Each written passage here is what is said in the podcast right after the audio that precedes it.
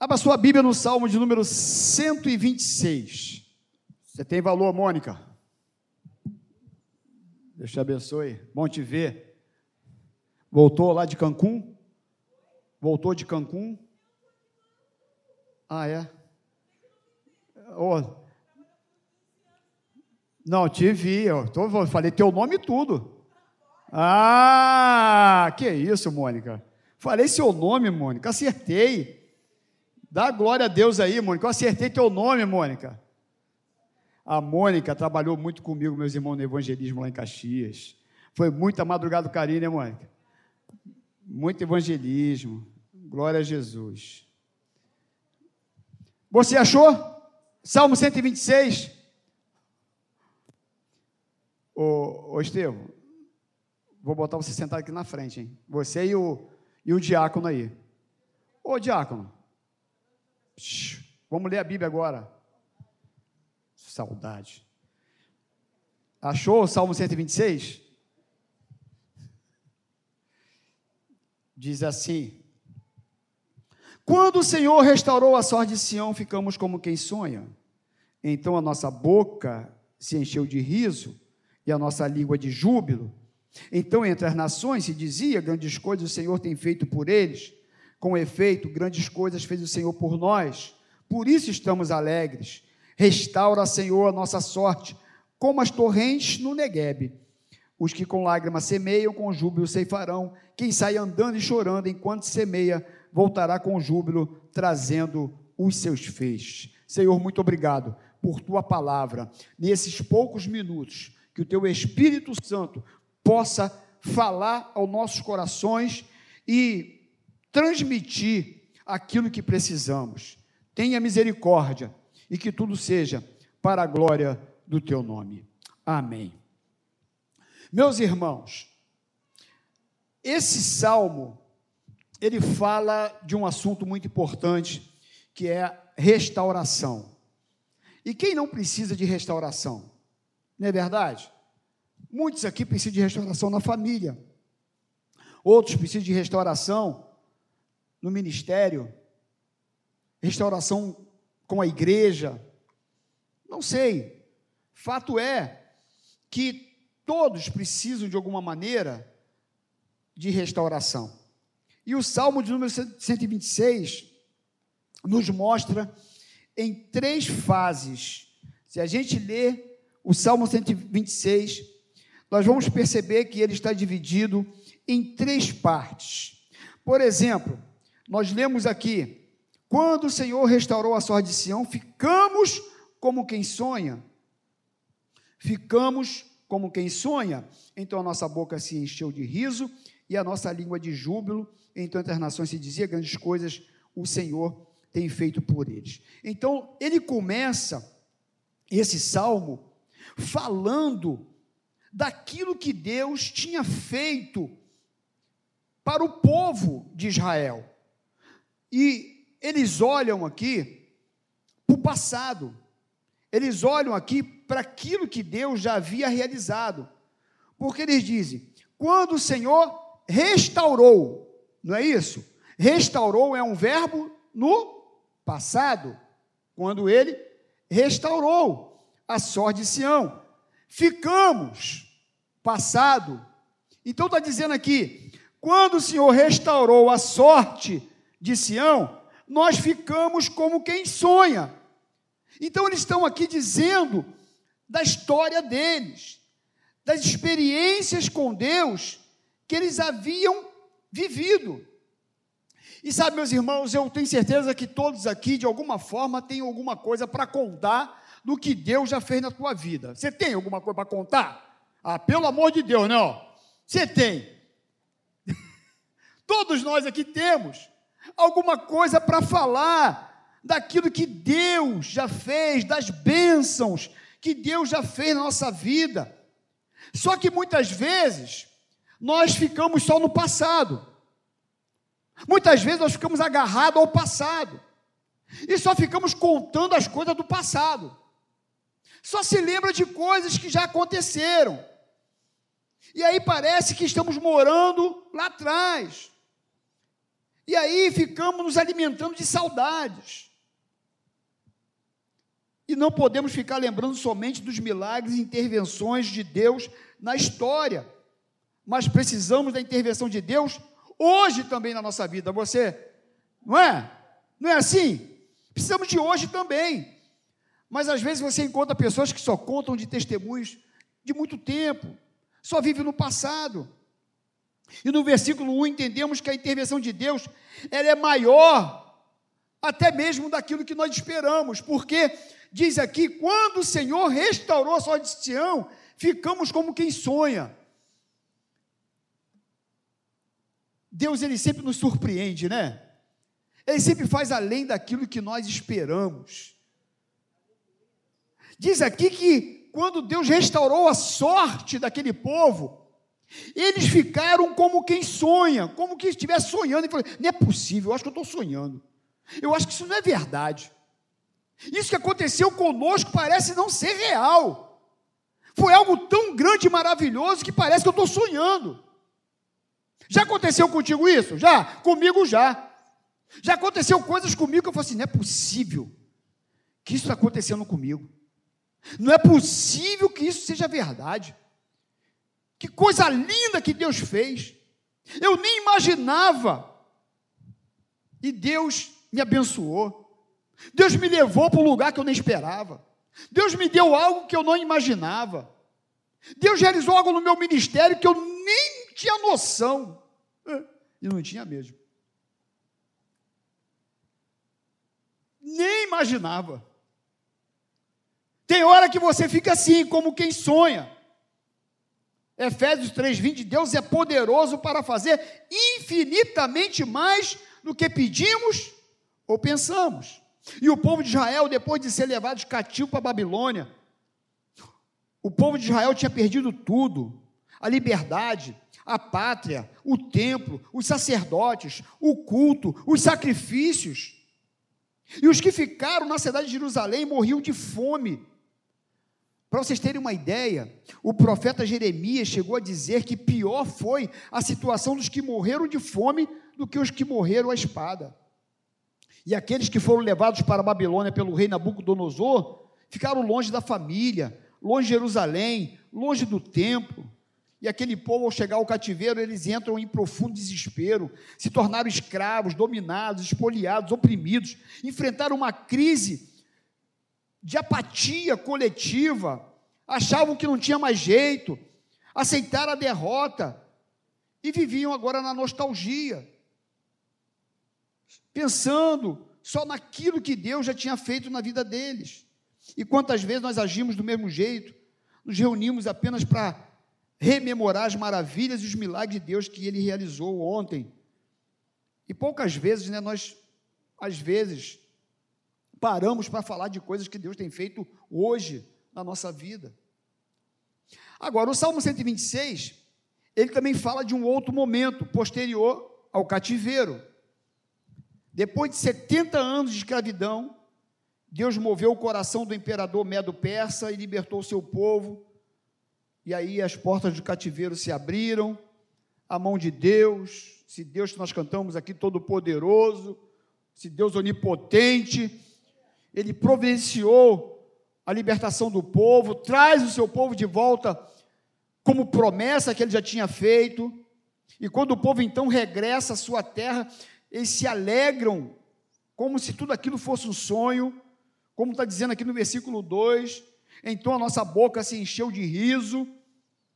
E a intervenção de Deus, meus irmãos, produz um impacto na vida não só nossa, mas também produz um impacto na vida das pessoas que estão perto de nós, das pessoas que nos rodeiam. Olha o que, que diz a parte B do versículo 2.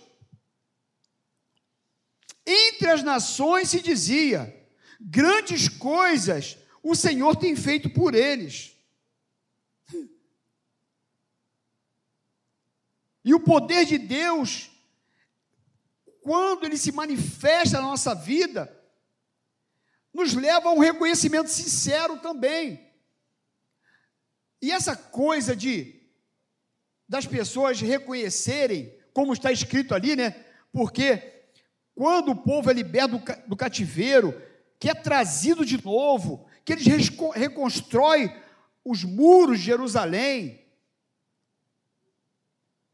para as nações que estavam ali em volta, eles achavam que já não tinha mais jeito, que não havia solução para aquilo.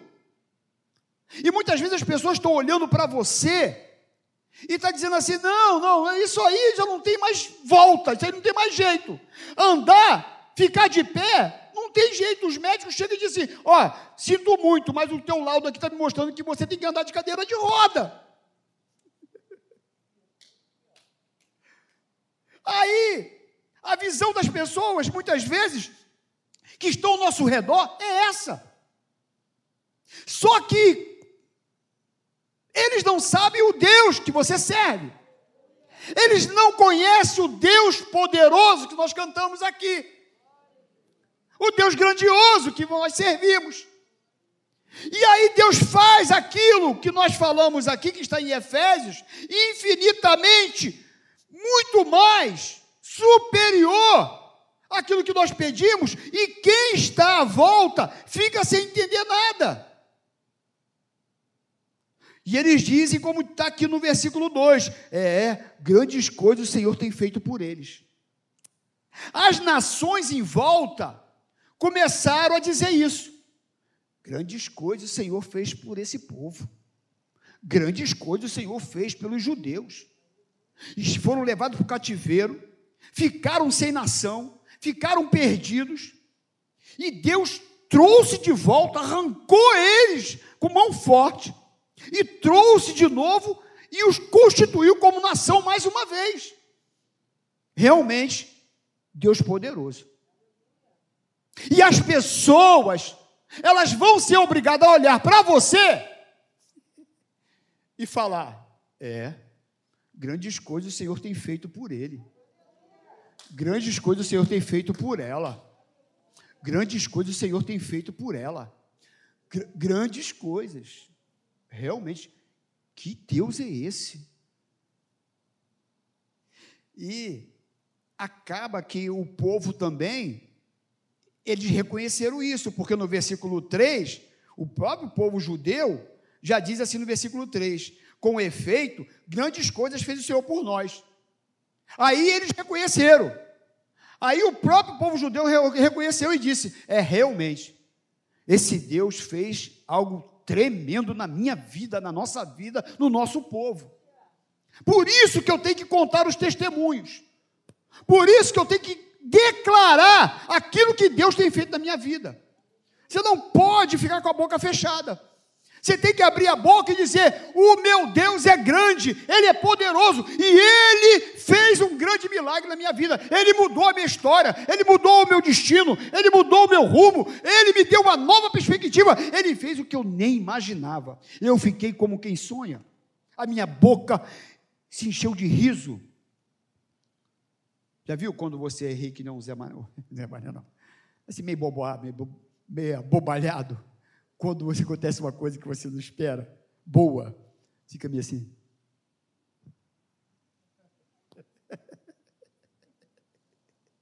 E com a, com a cara meio assim, meu Deus, que isso? Que coisa é essa? Que coisa maravilhosa. Se por um lado eles estavam lembrando das maravilhas que Deus tinha feito em suas vidas no passado, agora estavam vivendo um tempo também agora de sequidão. Olha aqui o versículo 4. Por quê? O versículo 1 eles, eles começam a lembrar, né? Restaurou a nossa sorte. Nós ficamos como quem sonha. A nossa boca se encheu de riso. Tudo no passado. Agora, o salmista, ele está falando do presente. O salmista, agora no versículo 4, ele fala que restaura, é o verbo no presente. Então, aquilo que Deus fez de grande no passado, agora, ele está falando do presente. Deus restaurou o passado, Deus fez, algo grande no passado, mas agora, no presente, eles estavam vivendo um momento de sequidão. Por isso ele diz assim: restaura o Senhor a nossa sorte, como as torrentes no Neguebe. Eles reconhecem que uma vez Deus restaurou a sorte deles, porém olham para o presente e deparam com um deserto, um terreno seco. Quantos de nós já tivemos uma vida com Deus muito abundante, com bênçãos, e talvez hoje você esteja vivendo um tempo de sequidão. Talvez você tenha coisas no passado que Deus fez grandiosas, mas talvez hoje você esteja vivendo um momento de seca. Quantas pessoas que foram fervorosas, cheio de vitamina, disposição, gente que andou com Deus, gente cheia do Espírito Santo, gente apaixonada por evangelização, gente comprometida com o reino de Deus, gente que, consequentemente, porque era mais envolvido, cria mais em Deus, mas o tempo foi passando, o tempo foi passando, e ao olhar para a vida presente, nós a encontramos seca, como no deserto, como um coração seco, como o salmista Davi diz no Salmo 143, de 5 a 7, lembro-me dos dias de, de, do passado, pensa em todos os teus feitos e medito nas obras de suas mãos. A minha alma anseia por ti como terra sedenta. Senhor, responde-me depressa. O meu espírito desfalece. Não me escondes a tua face para que eu não me torne como os que baixam a cova. Sabe, meus irmãos, às vezes nós estamos nos sentindo assim, como terra seca. E aqui eu citei na parte espiritual. Às vezes você viveu um passado de um coração pegando fogo e talvez com o tempo passando você foi esfriando. Mas também você pode ter recebido bênçãos de Deus em uma outra área da sua vida e hoje você está num dilema, está num deserto, está precisando de uma bênção de Deus agora, é hoje. E esse versículo 4 ele traz alguns ensinamentos preciosos. Restaura, Senhor, a nossa sorte como as torrentes do Negueb. Eles estavam dizendo aqui nesse salmo que ficaram felizes por aquilo que tinha acontecido no passado, mas quando olha para o momento presente, são forçados a admitir que o presente está como um deserto. É interessante que às vezes tem pessoas que ficam agarradas no passado, achando que a glória do passado ela permanece para sempre. E muitas vezes o que você vive no passado não é garantia de vitória hoje não é garantia de um presente glorioso. Não. Até mesmo porque andar com Deus, andar perto de Deus, tem que ser todos os dias. Não é porque você foi cheio do Espírito Santo de Deus ontem, semana passada, que você vai ser hoje. Não. É como o maná, é por dia. O maná veio, tu comeu, no outro dia tem outro maná. Você tem que recolher de novo. Esse negócio de você achar que porque no passado você foi cheio do Espírito Santo e agora você está abastecido para o resto da vida e não precisa mais buscar Deus, não precisa mais ter oração, leitura de Bíblia. Não, não, não. Às vezes você teve um passado esplendoroso, cheio de unção, e talvez hoje você esteja seco, vazio, coração desértico. Por isso, nós temos que andar com Deus todo dia, ser cheio do Espírito Santo de Deus todo dia, depender de Deus a cada minuto. Não importa se o ano passado foi cheio do Espírito Santo, você precisa ser cheio do Espírito Santo, é nesse momento. Porque senão, meus irmãos, a gente corre o risco de manter a, a ortodoxia e o coração vazio, a mente seca, vazia, só está só o conhecimento. E só o conhecimento não vale nada. Tem igrejas que ela busca muito conhecimento, mas tem pouco poder. Tem umas que buscam muito poder, mas não tem conhecimento nenhum. Já viu isso? Tem igreja que chega lá é poder puro, né? É rasteira, é rabo de arraia, é tapa na orelha, é telefone, celular, é um monte de coisa. Nada contra. Mas é só isso. É só isso, é só poder. Por isso você ouve um monte de heresia, um monte de bobeira, porque não tem conhecimento. E tem algumas que têm muito conhecimento, mas também poder nenhum. Aí viram a igreja alegrinha.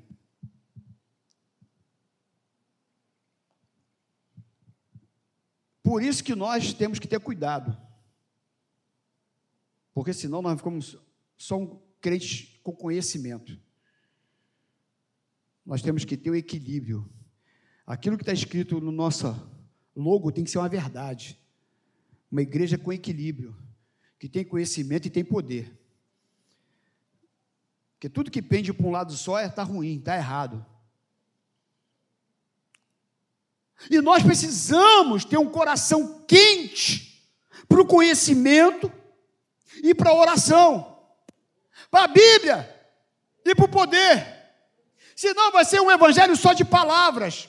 E Paulo diz que o evangelho não é só um evangelho de palavras, é também de poder. E eu preciso ter poder de Deus. Eu preciso estar cheio hoje. Eu não preciso me armazenar um monte de conhecimento e achar que isso satisfaz. O povo aqui se sentia que estava seco. Restaura, Senhor. Restaura, Senhor, a nossa sorte, como as torrentes do Negueb.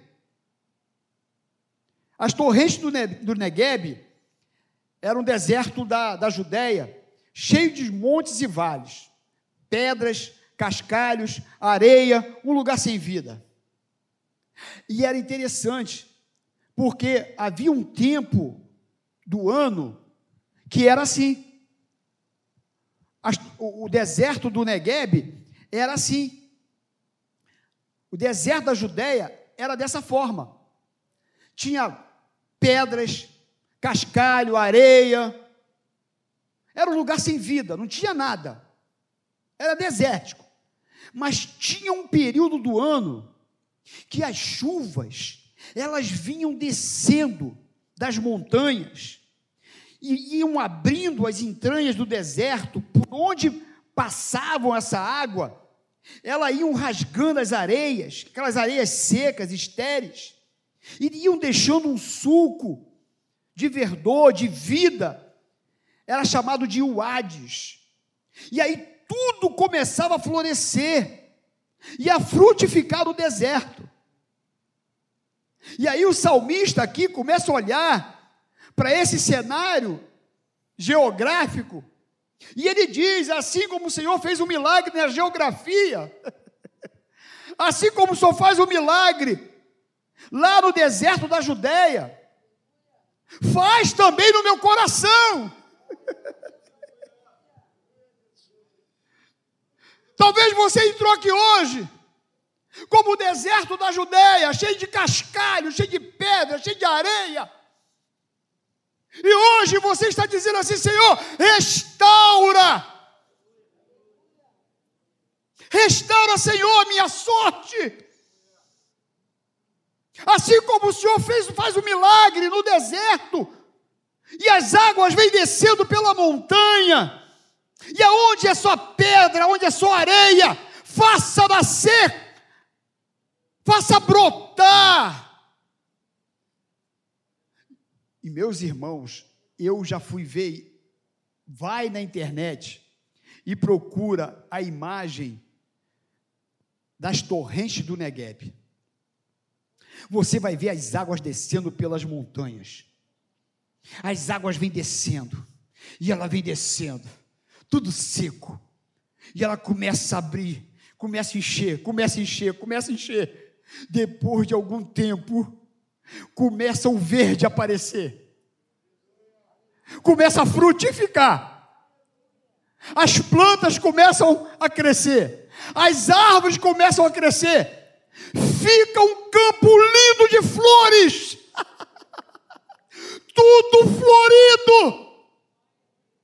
E é isso que Deus quer fazer no teu coração nessa noite. Ele quer transformar esse deserto em lugar verde, em lugar frutífero, em lugar que tem frutos para você compartilhar. Deus tem poder para transformar, frutificar e fazer florescer esse deserto para a glória do seu nome. Você precisa da água do Espírito Santo nessa noite. Você precisa da água de Deus no teu coração nessa noite. É só você falar para Ele, porque tem água nesse lugar. O rio de Deus passa nesse lugar. Você crê nisso? Eu creio nisso. Eu creio nisso. O rio de Deus passa nesse lugar. A água que jorra do trono de Deus. passa nesse lugar. É só você pedir. Eu quero mais. Eu quero mais de ti. Inunda meu coração. Inunda essa terra seca que está aqui dentro. E essas águas com certeza vai começar a descer pelas montanhas e vai transformar a terra seca em jardim e pomar. E diz aqui no versículo de número 5 e 6: Os que com lágrimas semeiam, com júbilo ceifarão. Quem sai andando e chorando enquanto semeia, volta. Agora é, agora é futuro. Ó, falou do passado, né? Quando restaurou a sorte. Depois ele falou no presente: restaura, Senhor. Agora ele está apontando para o futuro.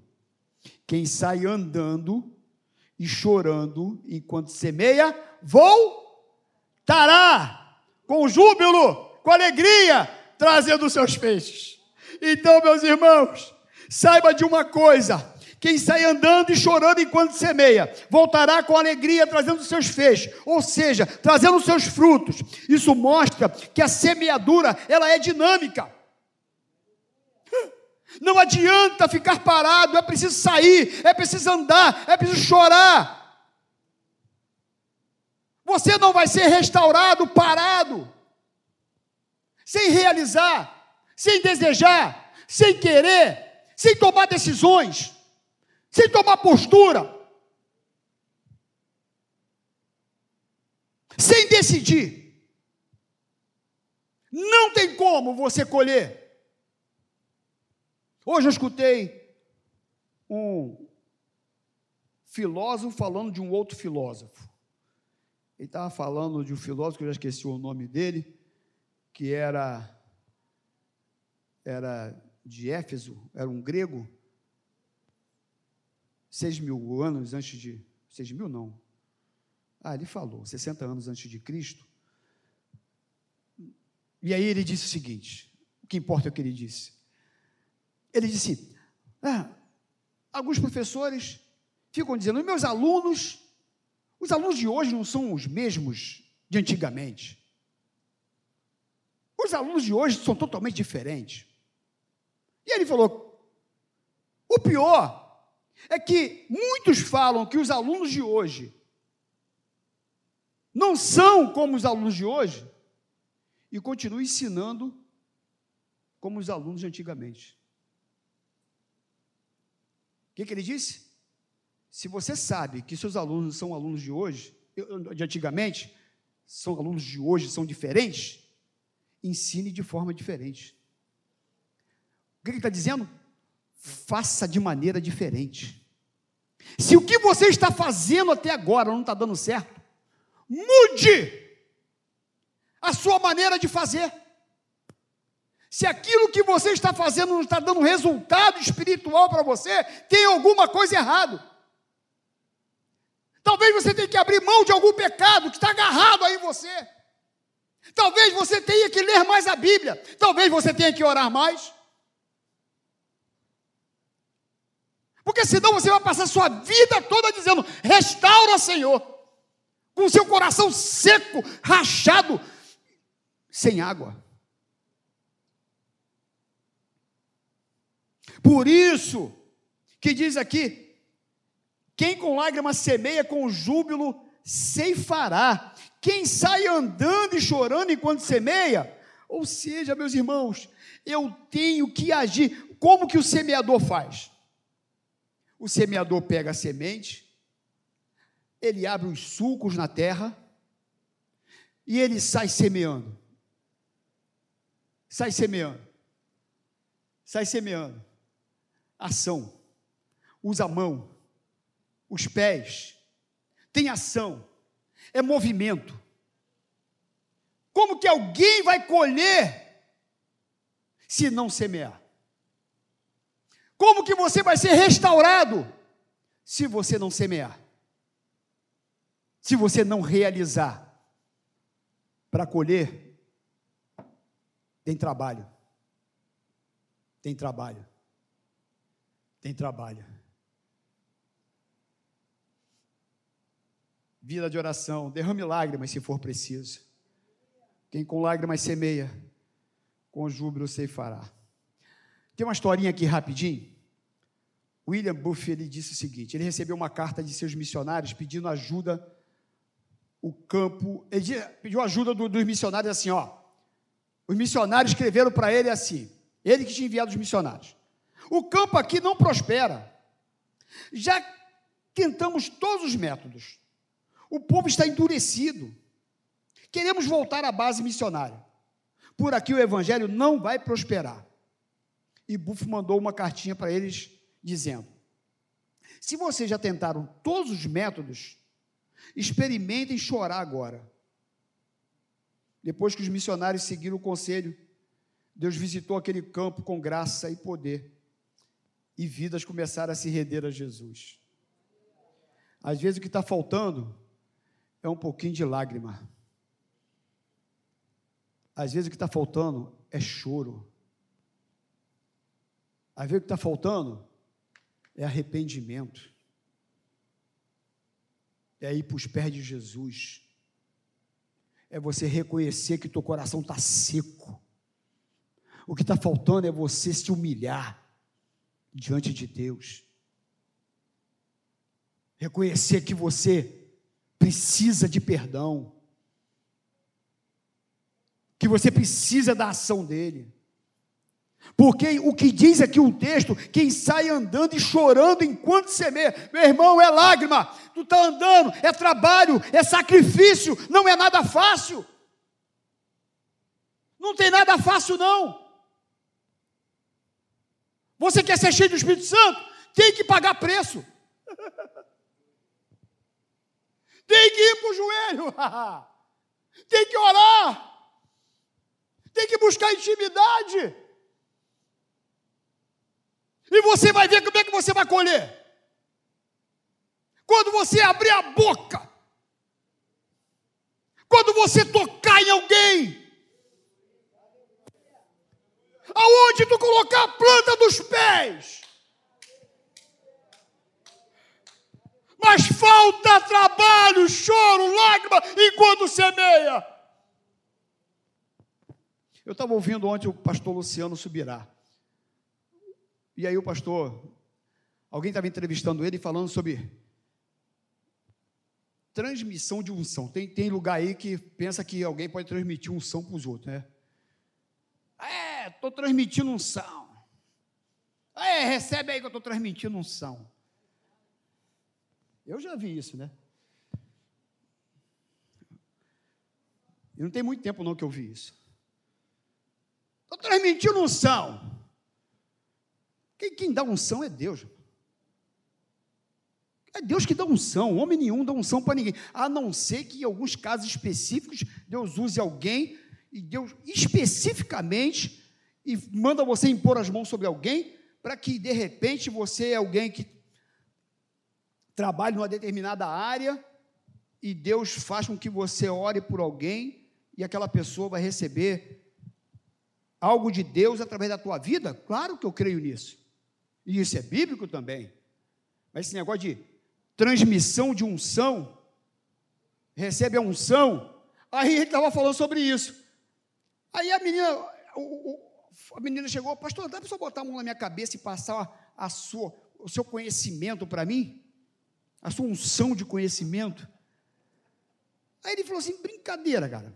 Eu fiquei olhando para aquela garota e falei assim, cara, eu li a Bíblia umas 30 vezes. Ela não sabe a quantidade de livro que eu já li. Ela não sabe quantas vezes que eu deixei de ir para restaurante para ficar preparando pregação e estudo para me dar. Quantas vezes eu deixei de passear para ficar lendo a Bíblia? Quantas vezes eu deixei de ir para a praia para ficar adquirindo conhecimento? Aí ela chega na mão molezinha e fala, pastor, bota a mão na minha cabeça e bota esse conhecimento para mim. É claro que conhecimento é para você dividir, para você participar. Não é isso que ele estava falando, ele está falando de outra coisa. Meu irmão, é com você. É com você. Quem tem que semear semente é você. Tu quer colher? Você quer colher? É com você. Quem semeia é você. A água vem do céu, mas quem semeia é você. Quem vai dar crescimento é Ele. Ele é que faz chover. E quem sai andando e chorando enquanto semeia, voltará com alegria, vai trazer os frutos. Você pode ter certeza, porque isso é palavra. Não sou eu, não é o pastor, é, é a Bíblia, é palavra de Deus. Semeia para tu ver se você não vai colher. E isso é em qualquer área. Não estuda não para tu ver. A colheita é certa, quem sai andando e chorando enquanto semeia voltará com alegria trazendo seus frutos. Talvez você já tenha vivido grandes experiências com Deus no passado e hoje esteja precisando de um renovo, de uma restauração de viver outras experiências com Deus, e Ele lhe trouxe aqui hoje para lhe dizer que Ele pode fazer o que você precisa. Ele pode restaurar o seu coração e a sua alma. Talvez o que você precisa é começar a semear, mesmo que tenha que para isso sair da inércia, se movimentar, trabalhar para que isso aconteça. Quem sai andando e chorando enquanto semeia, voltará com júbilo com alegria, trazendo os seus feixes, os seus frutos.